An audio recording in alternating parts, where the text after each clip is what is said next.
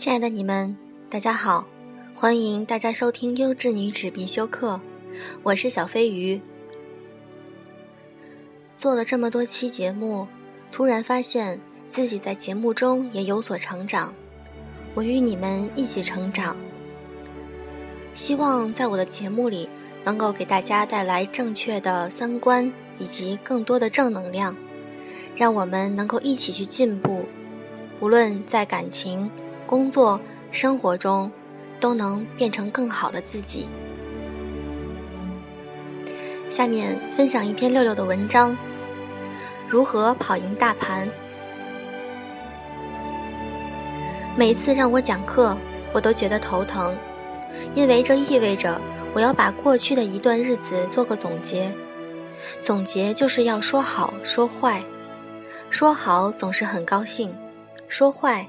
尤其是自己说自己的坏话，还要在公众面前，哪怕是关起门，都是不舒服的事。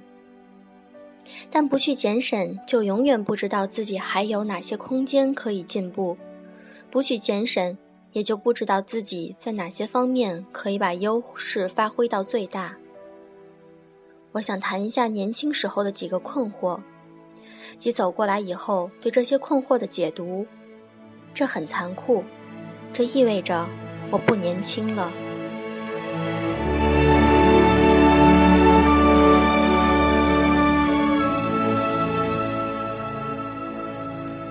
一，我什么都不会怎么办？谁开始的时候都是什么都不会？什么都不会的好处是你想学什么都可以，学什么都很快，没有成见和固定的思维模式。信息搜集量特别大，这也是优势。而你最大的优势是成本低，做错事担的责任小。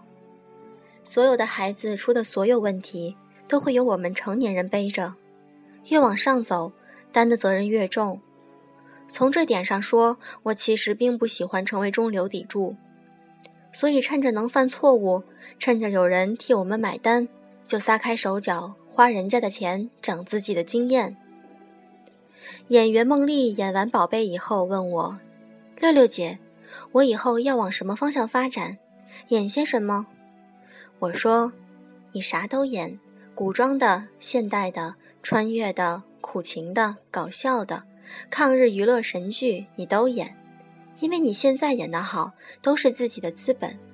演不好了，人家不会批评你。”都是六六姐或者冯小刚这样的替你扛呢。等你以后出名了、一线了，你才要谨慎，因为一般人能指望你，一帮人指望你吃饭，各色人等靠你赚钱。一部戏砸了，那些人都鸟兽散。二，工资低，钱老不够花怎么办？这个问题应该是贯穿了我整个青少年时期，一直到三十二三岁最刻骨铭心、让我难受的事儿。三十三岁之后就好多了，现在基本上就没有了。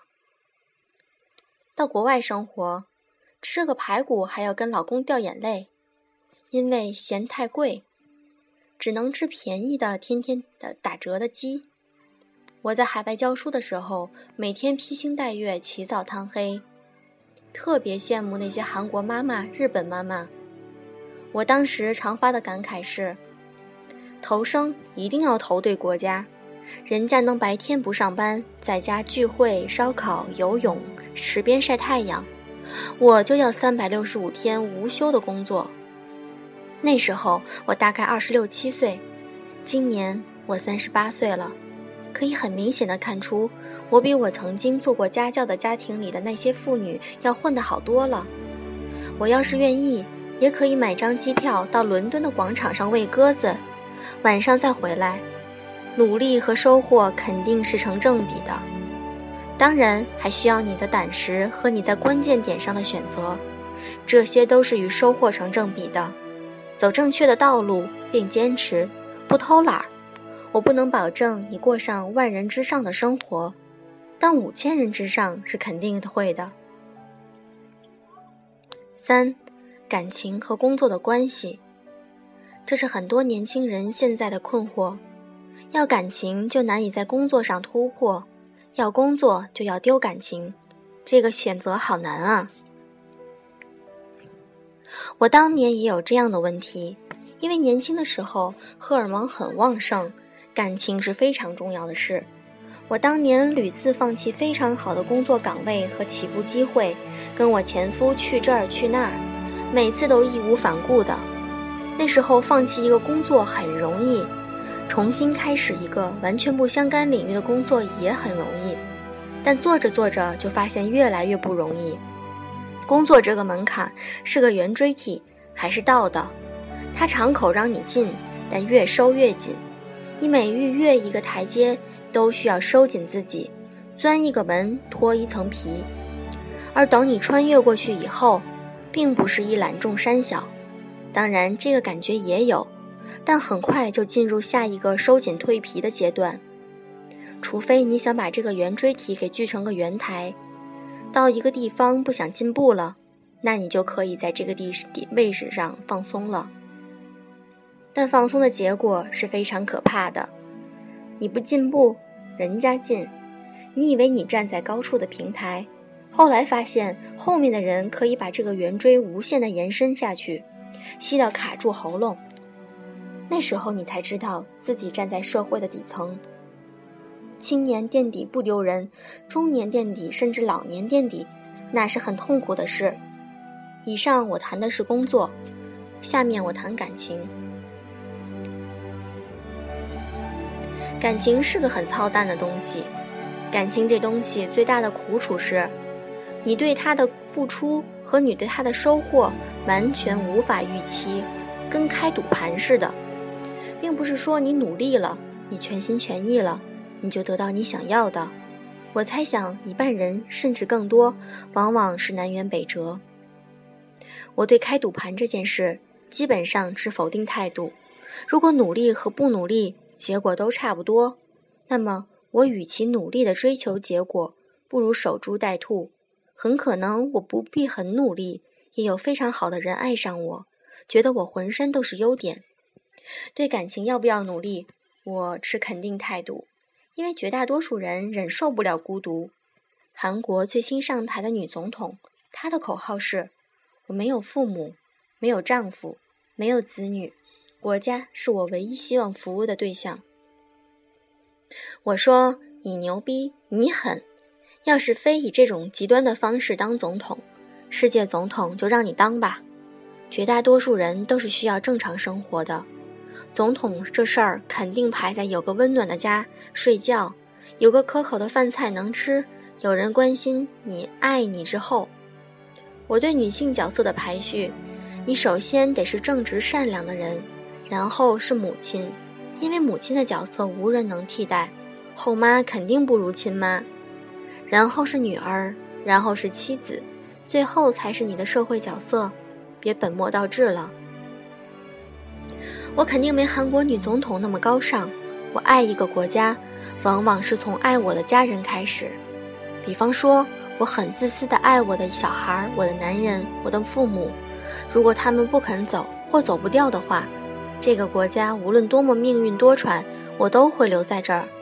我希望这个国家好，这个社会公平。很大原因是我爱的人生活在这片土地上，所以。感情这东西和理智是冲突的，你的感情往往不受理智控制。我理智的认为，在战争的时候应该躲到中立国去，但要是我任何一个亲人爱人在战争中死于非命，我的感情顿时就不会受控制，开始进入报复和抗争。对待感情最好的方法是认账，一旦感情与理智发生背离。不要跟感情过不去，不要去计较输赢。你要相信，世界上大多数时候付出与得到成正比，但也一定有一部分是二西马之外非正态分布。比方说减肥，我从年轻时开始与我的基因抗争，到现在还完败。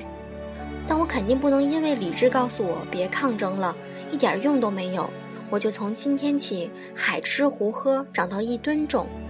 毕竟，有时候执拗和挑战自我极限的感情，至少能延缓我往一吨去的进程。我认为感情与工作比，我在感情上花的时间远超过对工作的付出，但结果不好。虽然不好，我的感情从没听过理智的劝告，依旧不屈不挠地阻挡我进步的脚步。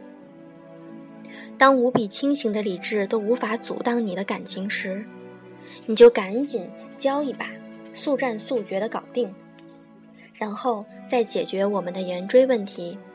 否则，你会把圆锥给拧成弹簧。这个问题我很想讲明白，但我讲不明白，原因是我到现在都没想清楚。这也好，说明我创作的多巴胺还可持续。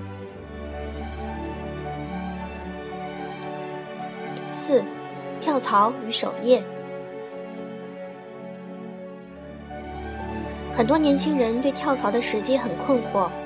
我的观点是，当你发现价值观背离，当你发现梦想无法实现，当你发现企业文化与你的预期不合的时候，就是该跳槽的时候了。其他的什么有人挖我，有人高薪聘请我，这个公司低估了我的价值等等，都不是你跳槽的理由。也就是说，你跳槽时候人家多付你的溢价，其实是你坚意志不坚定的代价。有个案例，有些化妆品品牌，如小护士、大宝，未被好听的欧莱雅集团收购之前，在中国市场定位非常准确，业务扩展很好。国际集团给个溢价就卖了，卖了就瞎了。你可以说这是对对方不了解你的企业文化导致的结果，你也可以叵测对方买你就是为了掐死你，但你不知道。对方为什么要娶你的时候，最好不要嫁。当你知道自己的绝对优势，对方肯定会娶你的时候，就是你跟老板要价的时候。只要市场在，你没必要今儿这个蹦，明天那儿耍。人对稳定的需求是非常高的，这是一个心理需要。老板要要不稳定，员工不放心。但员工要是三年两跳。三年两一两年一跳，你的老板也会考虑你的用途，对你的培养也会依此而定方向。五，如何跑赢大盘？很多年轻人买不起房，对未来绝望。我可以告诉你，只要你的能力高于房价上涨速度，买房绝对不是梦想。我零八年到上海的时候，想赚一笔就跑。回新加坡去，上海根本不是人过日子的地方。现在我都在上海扎根买了两套房子了。如何让能力高于大盘？很简单，专注。低头看看自己的职位，一般人都会有个预估。比方说，在上海，会计收入一个月大概是六千到两万元，在这个岗位上，我要买一百平的房子，大概需要五十年。账不是这样算的，你忘记了会计有人牛逼到可以当美联储主席的，你忘记了有些上市企业的会计年薪超过几百万的。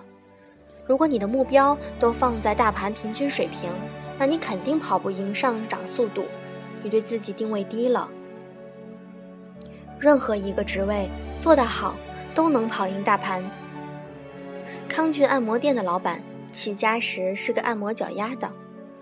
我们任何人都不会比他的起点更低，求高得中，求中得低，不求肯定垫底。起步就开始钻研这个行业里最好的人是谁，他们是怎样做到的。既有远大理想，又有近期目标，二者结合起来，踏踏实实去做。你不一定会像马云那样成功，但起码你会和我一样过上安稳的日子。